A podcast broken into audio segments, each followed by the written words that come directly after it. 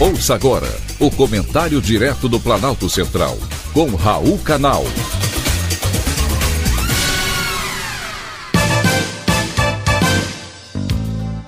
Queridos ouvintes e atentos escutantes, assunto de hoje: outra vez censura. Quem mandou matar Jair Bolsonaro? Se você ouvinte gostaria de saber, vai continuar querendo. O ministro Benedito Gonçalves do Tribunal Superior Eleitoral proibiu a produtora Brasil Paralelo de divulgar o documentário com esse título, que deveria ser exibido antes do dia 30 de outubro. É um raro caso de censura prévia, desde a redemocratização do país. Alguém ouviu falar sobre esse assunto?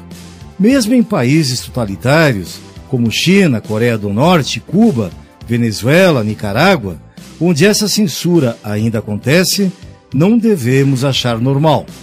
Chamou atenção ao fato de, na véspera da decisão de censura, a produtora Brasil Paralelo, o ministro Alexandre de Moraes, presidente do TSE, recebeu uma comitiva petista, chefiada pela presidente do PT, Gleise Hoffmann, e advogados da Frente Esquerda Prerrogativas, conhecida por atacar a Lava Jato. Não satisfeita com a censura prévia, há um simples documentário que nem o próprio censurador viu, Glaze Hoffman deu uma declaração de que a medida era enxugar gelo e propôs que os opositores do PT sejam proibidos de usar a internet e tenham os seus sigilos quebrados. Foi ela que pediu. O mais estarrecedor é que a censura foi corroborada por quatro outros ministros do TSE, que decidiram proibir a exibição do documentário sem sequer terem assistido.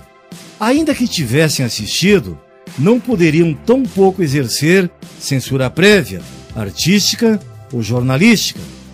Eu também não vi o documentário. Pode ser horrível, mas mesmo assim não se pode simplesmente proibir a sua exibição. Isso é censura. A ministra Carmen Lúcia tratou o caso como uma questão excepcionalíssima. Não podemos aceitar que um preceito constitucional seja relativizado em uma corte eleitoral. Foi um privilégio, mais uma vez, ter conversado com você.